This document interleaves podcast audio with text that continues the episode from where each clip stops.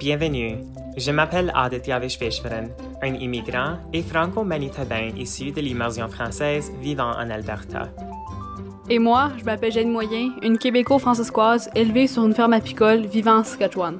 Nos propres identités plurielles nous ont inspirés à trouver des jeunes d'expression française dans la francophonie en contexte minoritaire afin de jaser avec eux à propos de leur intersectionnalité identitaire et des sujets qui leur importent.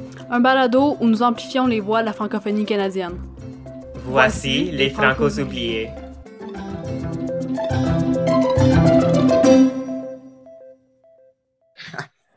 T'habites aux, aux States?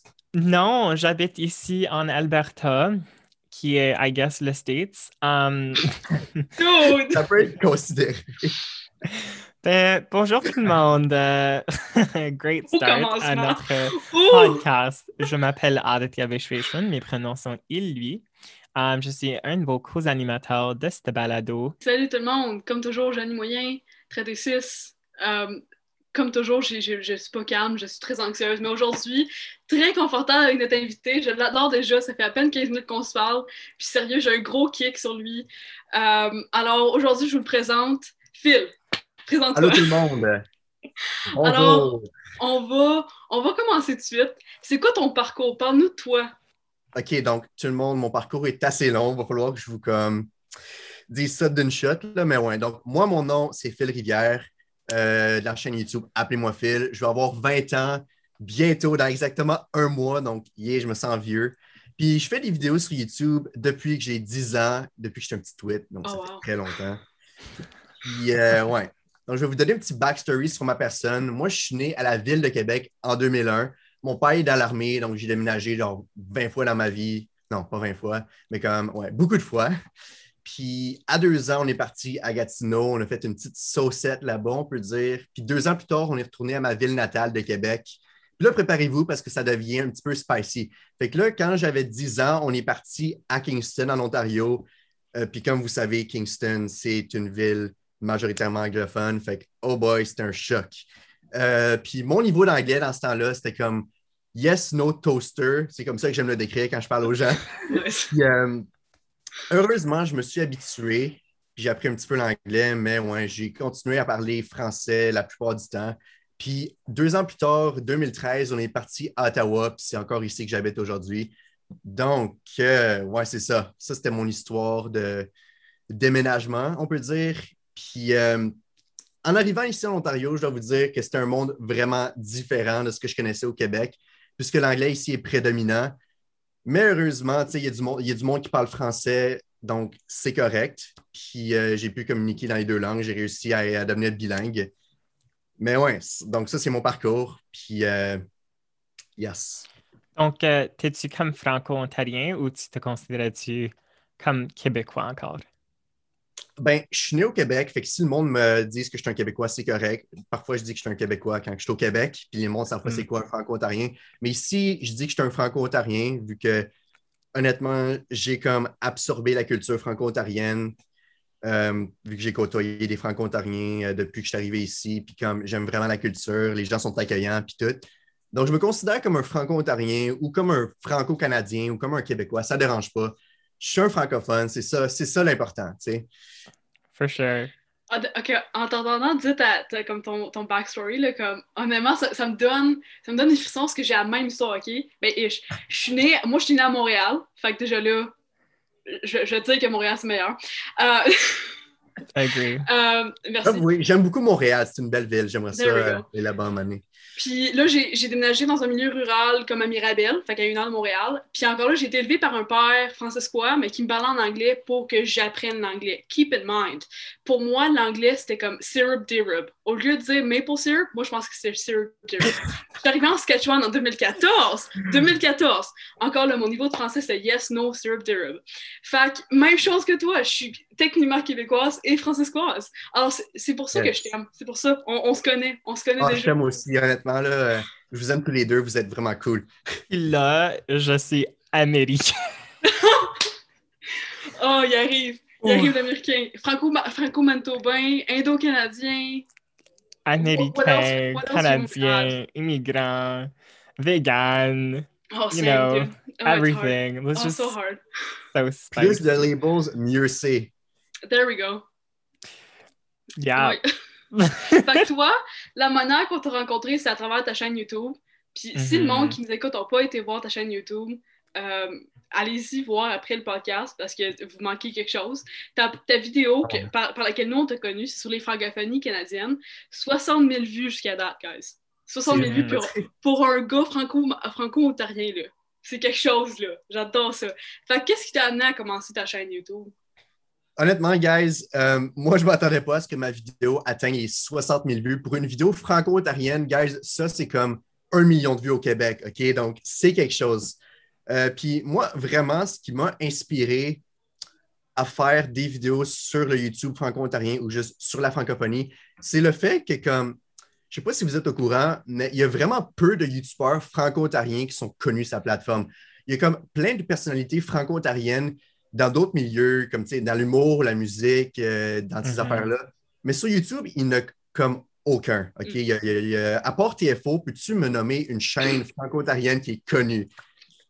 À part TFO. Non, je peux. Non. Non, je peux pas. S'il y en a, c'est très peu nombreux. Donc, moi, non- mon but en, en faisant des vidéos sur la francophonie en Ontario ou au Canada, c'était de changer ça un petit peu, switch up things, tu sais. Parce que selon ce que je vois, les francophones au Canada minoritaires se sentent pas vraiment représentés.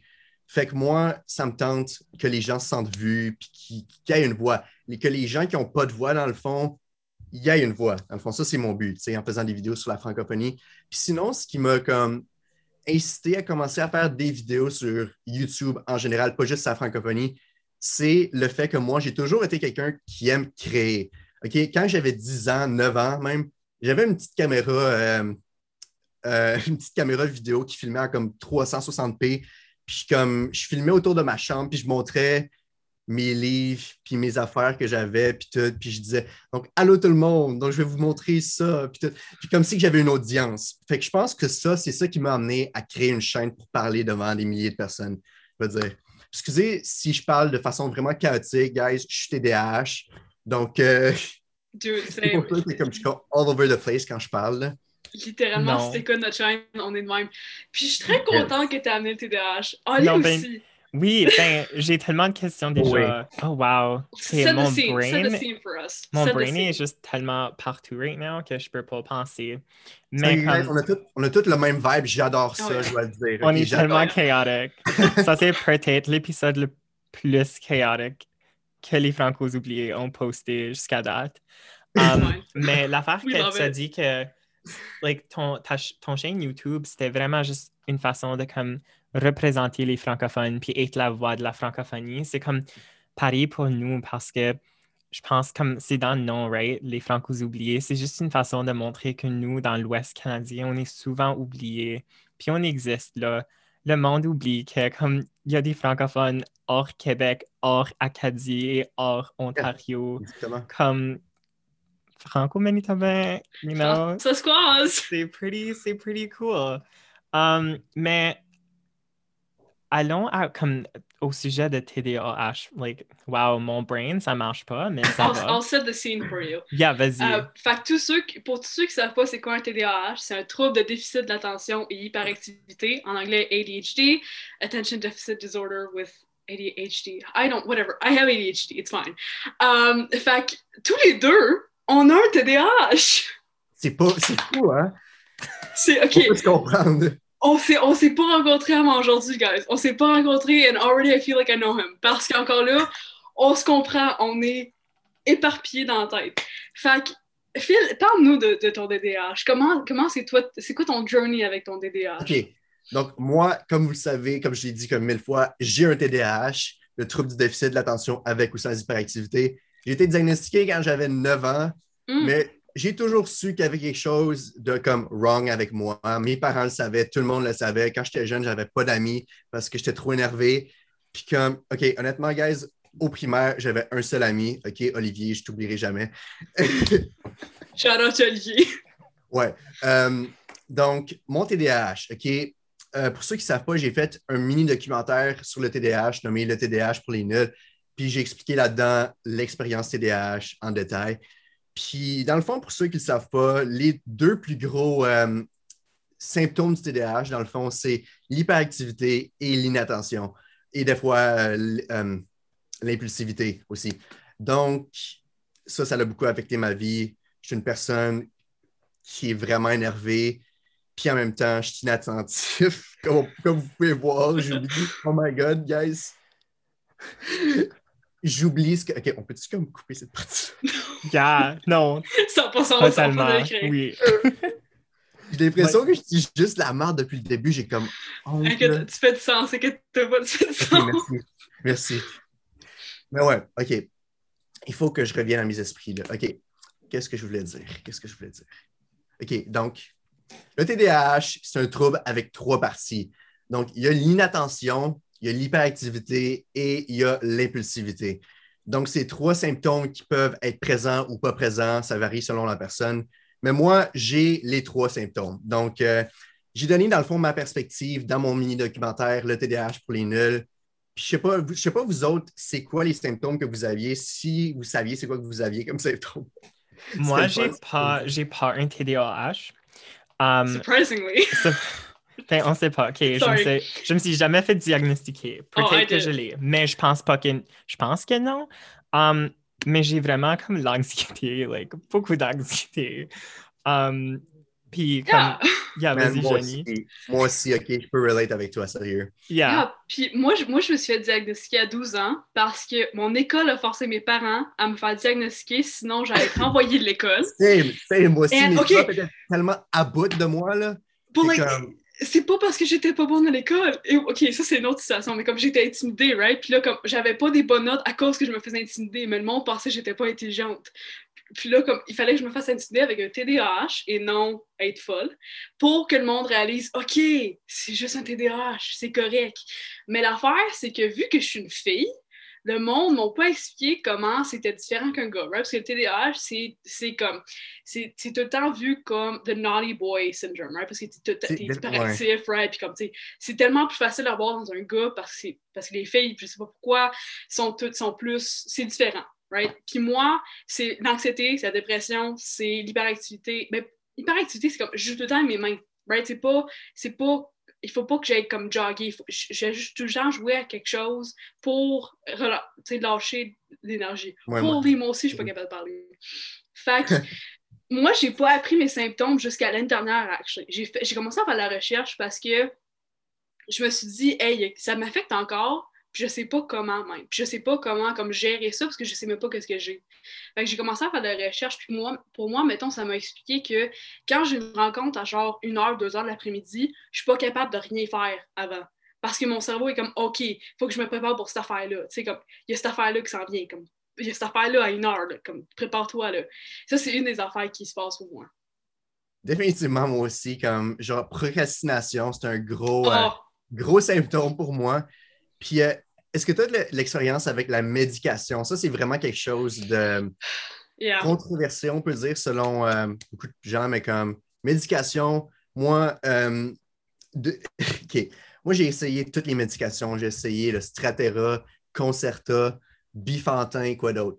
Ritalin, euh, tu sais, tout- Mm. toute cette merde-là. Puis comme, honnêtement, ça, la médication, guys, forcez-vous pas pour trouver la bonne médication pour vous autres. Il faut vraiment que vous essayiez avec différents types jusqu'à temps que vous trouviez euh, la bonne. C'est vraiment comme un, long processus. C'est pas juste, ça se fait pas juste en une journée, c'est long, OK? Donc, euh, si vous avez besoin de médication, donnez-vous du temps pour essayer différentes choses, vu que c'est c'est ça qui marche, c'est ça qui porte fruit, on va dire. Je vais juste dire, moi, j'ai jamais pris de médication. Euh, parce qu'au début, mes parents voulaient pas me forcer sur ça, parce qu'encore là, ils ont, ils ont entendu que les médicaments, il y en a qui sont pas nécessairement euh, bons, puis que tu peux jamais comme win off ou comme laisser aller. Right? Fait que moi, j'ai jamais pris de médication parce que aussi, me connaissant, je savais que, mettons, si ça pouvait m'aider, je l'ai jamais arrêté. Right? Puis, une affaire, la seule affaire, le seul avantage des petites écoles en Saskatchewan, c'est qu'on est comme 15 dans la même classe pendant comme 5 ans. Fait que tes profs te connaissent. Puis tes profs ont le temps de passer du temps avec toi puis de Ah, t'aider la manière bien. que toi, tu as besoin, right? Parce que moi, j'ai des... qui est tout le monde, si mes futurs employeurs m'écoutent, Patrimoine Canada, vous avez employé une fille qui est graduée secondaire avec un 56 en maths. Vous m'aimez, je vous aime, mais j'ai gradué avec un 56 en maths. Et c'est pas parce que j'essayais pas, c'est parce que j'étais juste pas capable de comprendre. Et j'avais une classe de 15. Mes profs aussi essayaient. Fait que, Mhm. encore là, le TDAH, c'est- différent pour tout le monde. Ça me Mais écoles. Oh, excuse-moi, tu peux continuer. Ça va. C'est, c'est juste que comme moi, je suis un étudiant en éducation, donc je fais un bac en éducation, puis c'est vraiment maintenant que je commence à apprendre c'est quoi un TDAH. Mm.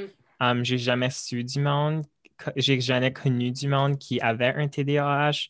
Um, j'ai jamais connu que c'était une, une affaire, right? So, dans mes cours, on apprend c'est quoi un TDAH. Puis, je me demandais si tu as des conseils pour Mm. comment mieux appuyer les élèves qui ont des TDAH parce que c'est vraiment la façon que ça s'est appris à l'école, um, à l'université maintenant, c'est comme, oh, ils ont, des, ils ont besoin des couleurs, ils ont besoin, des- ils ont besoin, um, ils ont besoin de l'espace, ils ont besoin des, des sièges où ils peuvent comme bounce, puis des choses de même. And I'm like, eh, I don't know if that's Really? really, That's really the way to go Okay. about it. Donc, qu'est-ce que tu me dirais comme en tant que futur enseignant? OK, honnêtement, je pense que les écoles, juste en général, sont pas vraiment adaptées pour les personnes avec des troubles d'apprentissage. Puis je pense, je pense qu'il y a beaucoup de choses qu'ils devraient faire pour améliorer la vie des, des étudiants. Par exemple, genre, leur donner plus de temps, vu que, tu sais, moi, je suis quelqu'un, en tant que TDAH, je sais pas si c'est pareil pour tout le monde, mais je suis comme quelqu'un que quand je travaille, mon cerveau, il est comme au ralenti. Je suis pas capable de finir les choses à temps. Fait que donner plus de temps aux jeunes pour finir leurs travaux. Puis, euh, premier, ouais, premier conseil pour les, les écoles. Deuxième chose, qu'est-ce que ça pourrait être? Je pense que ça pourrait être donner la possibilité aux jeunes de comme bouger plus, être assis toute la journée comme un bureau, puis comme à travailler sur ton ordi euh, pendant sept heures de temps. Moi, perso, je ne suis pas capable, il faut que je me lève, il faut que je bouge. Les TDAH, eux autres, c'est des gens qui ont besoin de bouger pour garder leur attention euh, sur quelque chose. Donc, vraiment, donner de l'espace aux jeunes, puis leur laisser euh, bouger, je pense que ce serait vraiment quelque chose de bien. Puis, quoi d'autre? Oui, donner, OK. Donc, troisième conseil, c'est laisser les je- jeunes travailler sur le médium qui les aide le plus. Donc, par exemple, ce que je veux dire par là, c'est s'ils veulent travailler sur un ordinateur à place de sur papier, genre leur donner la possibilité de faire ça. Ou s'ils préfèrent faire ça par, je sais pas, vocal. Attends. Audio? C'est- Comme avec quelqu'un qui écrit pour, Euh. comme un scribe. Oui, c'est ça. Ouais. Mm. Donc, s'ils préfèrent juste dicter leur travail au prof, rendre ça possible aussi. Ou s'ils préfèrent, je sais pas, n'importe quoi, mais comme rendre l'étudiant confortable pour qu'il ait un meilleur succès ou euh, pour qu'il ait un meilleur succès académique, je pense que ça, ça serait incroyable. Tous les profs, vous serez des rock stars si- vous faisiez ça pour vos étudiants. Puis, ouais, donc, genre, laisser plus d'espace aux jeunes, euh, leur laisser travailler sur le médium qu'ils ont besoin, puis les laisser bouger. Puis c'est quoi le premier que j'ai dit déjà? Ouais, je pense, je pense que vous comprenez, là, comme juste laisser Ouais. plus d'espace aux jeunes, dans le fond. Ça, Ouais. c'est vraiment quelque chose qui pourrait les aider. Sounds good. Moi, je vais garder ça en tête quand je suis enseignant. Puis comme on, on entend comme tellement dans mon programme des stéréotypes. Comme j'ai dit, comme Mm. oh, ces élèves ont besoin des, des, des couleurs pour mieux apprendre. Oh des- my God. um, des choses de même, right? Puis tu- j'ai écouté quelques-unes de, tes- de tes vidéos, comme ta- en- ton entrevue avec Radio-Canada.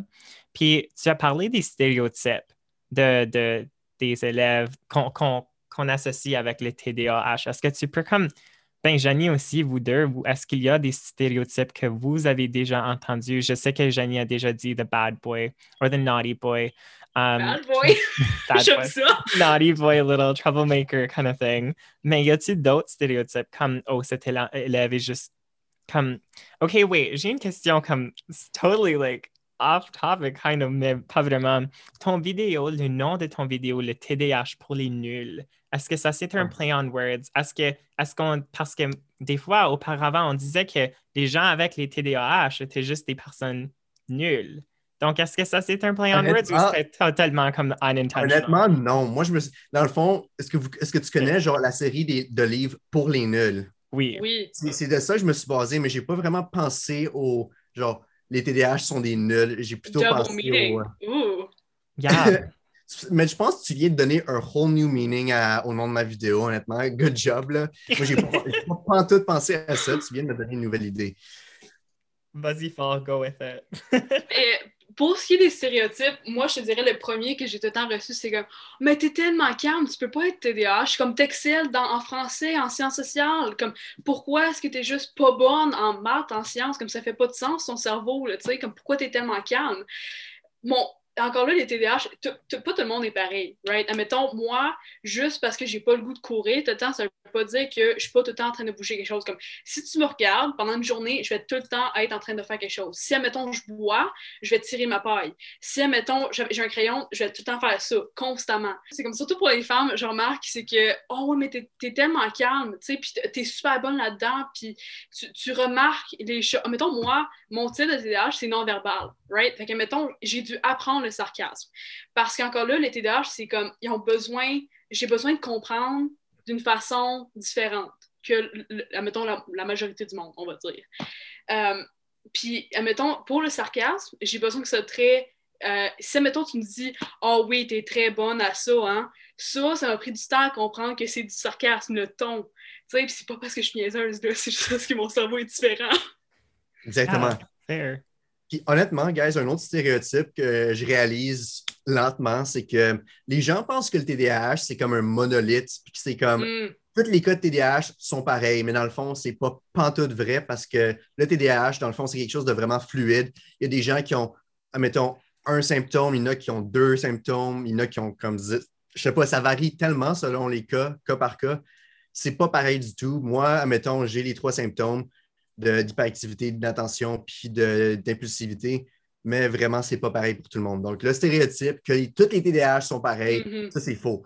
Dans le fond, le deuxième stéréotype TDAH, c'est que ça existe seulement chez les gars. Puis ça, c'est pas vrai. Les filles aussi peuvent l'avoir, c'est juste que ça, souvent, c'est moins, c'est moins apparent. Les symptômes, sont, si je ne me trompe pas, les symptômes sont plutôt dans la tête, puis ils ne paraissent pas vraiment à l'extérieur, mais ça existe aussi chez les filles, certainement.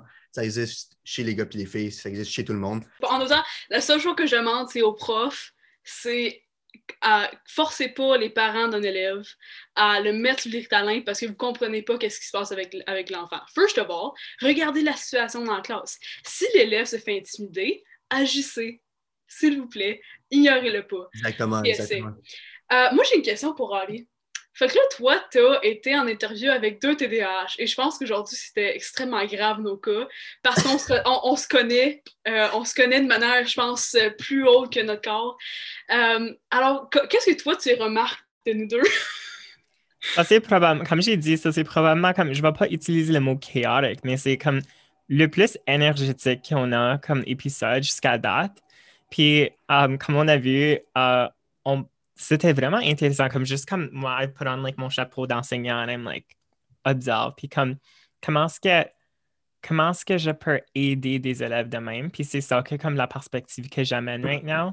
Parce que je pense, comme, j'ai écouté ta vidéo, comme, Phil, puis tu as parlé de comment que c'était dur l'école. Puis tu as aussi comme dit que beaucoup, beaucoup, il y a une forte proportion des élèves ayant des TDAH qui lâchent l'école. Des enf- Et aussi l'université. Oui. Puis ça, ça m'amène à comme, c'est juste pas assez d'appui de la part de l'école, de du conseil scolaire. De, c'est vraiment, ça montre que les écoles, ça n'ont pas, montre que ce n'est pas, ce n'est pas une priorité pour eux. Puis il faut que ça change.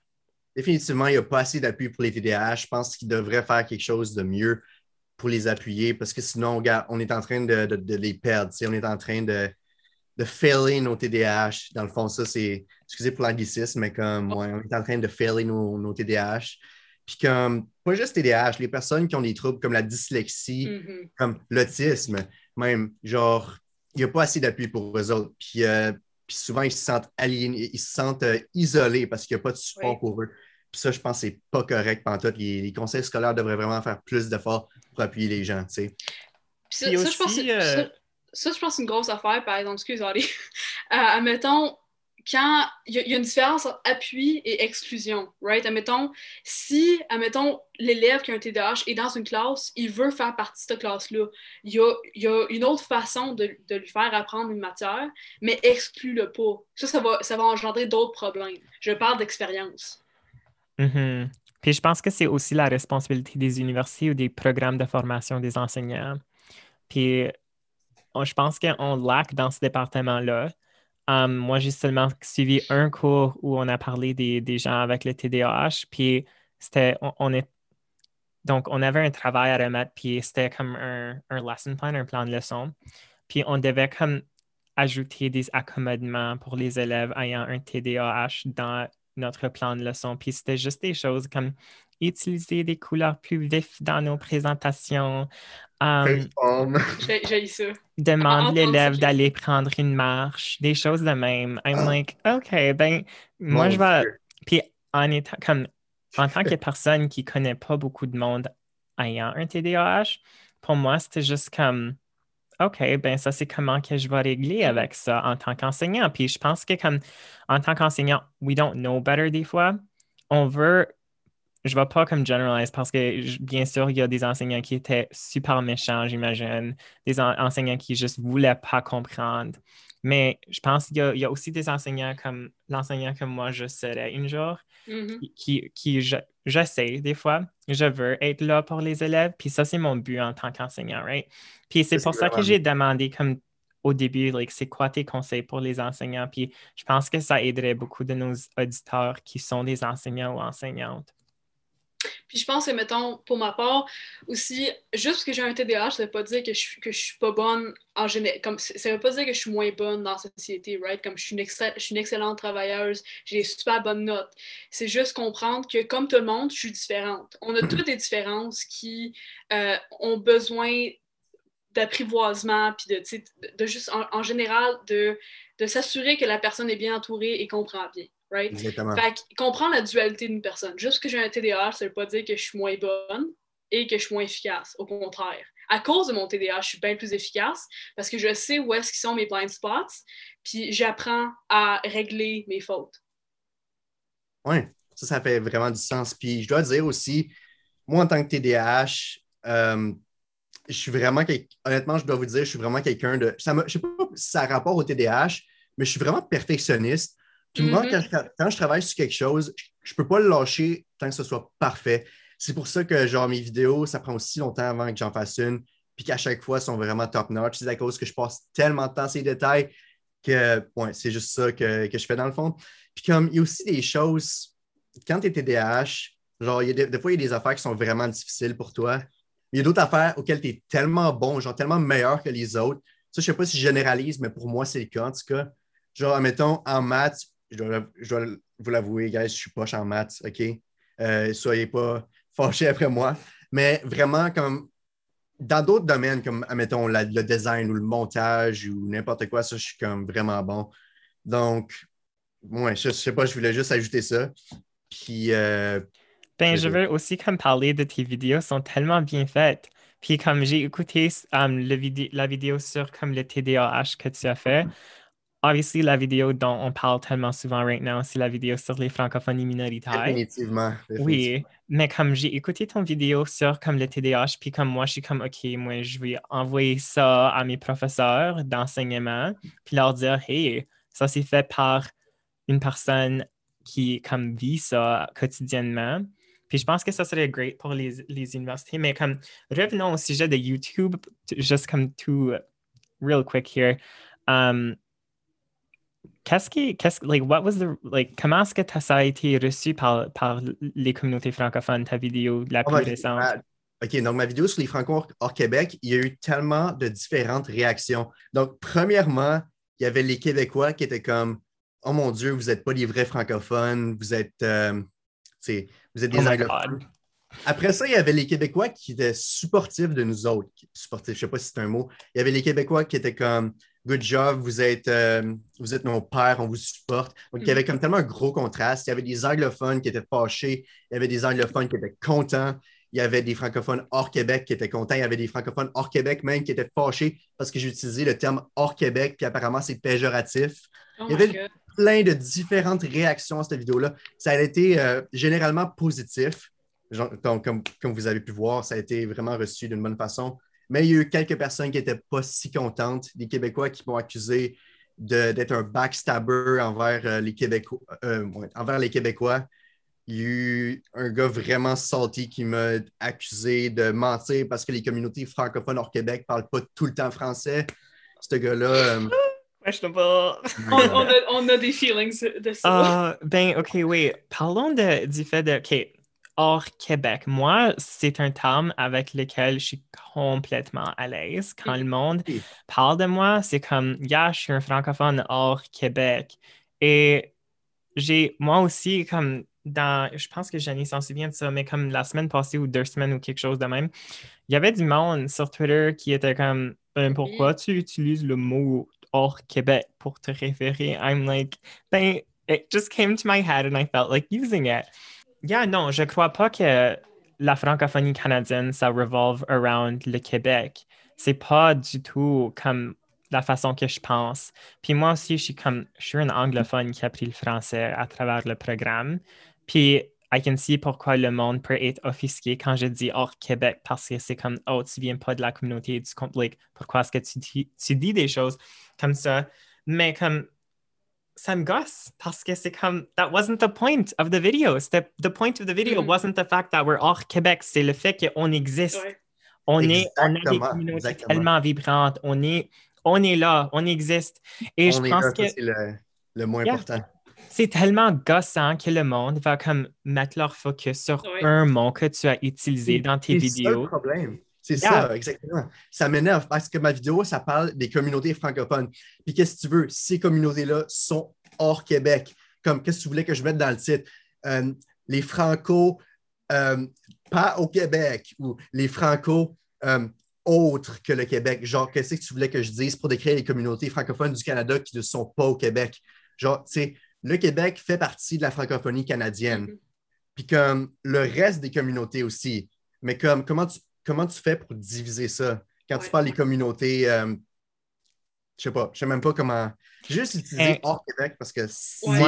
hors On, Québec. comprend. on Je me suis fait dire, pourquoi pas dire comme francophone en situation minoritaire? I'm like, c'est beaucoup plus Ouais. facile de juste dire hors Québec des fois.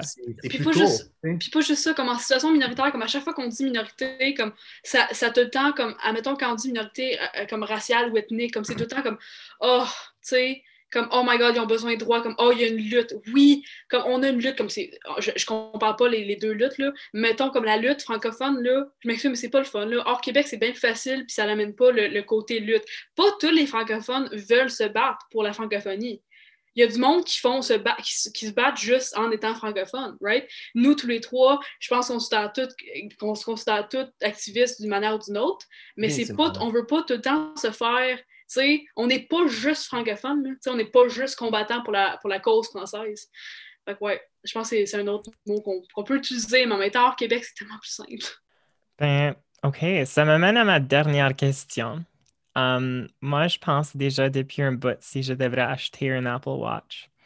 Um, puis j'ai vu ta vidéo là-dessus, um, puis je veux juste te demander, Janie est tellement done avec moi right now? Parce que je Ouais, parle comme- de ça depuis un bout. Non, non, comme j'ai comment comme on finit une super bonne conversation sur le TDAH, la francophonie, puis là tu nous arrives, je vais acheter une, je vais acheter une Apple Watch. Hey, ben. OK, ben, j'espère que Phil va dire, OK, veux-tu aller acheter un Apple Watch? Allez regarder ma, éc- écouter ma vidéo, puis, you know. Définitivement, définitivement, ma vidéo serait un bon guide pour ça, mais comme je vais, je vais te dire, euh, c'est un bon achat, la- l'Apple Watch, définitivement, c'est un, un bon investissement. Mais, guys, si vous voulez acheter une Apple Watch, allez voir ma vidéo là-dessus. C'est vraiment une bonne vidéo. Puis, je suis pas le type à faire des blogs d'habitude, excusez-moi, mais comme, tu sais, c'est une interview qui était vraiment wild. Fait que je vais me permettre de faire ce que je veux.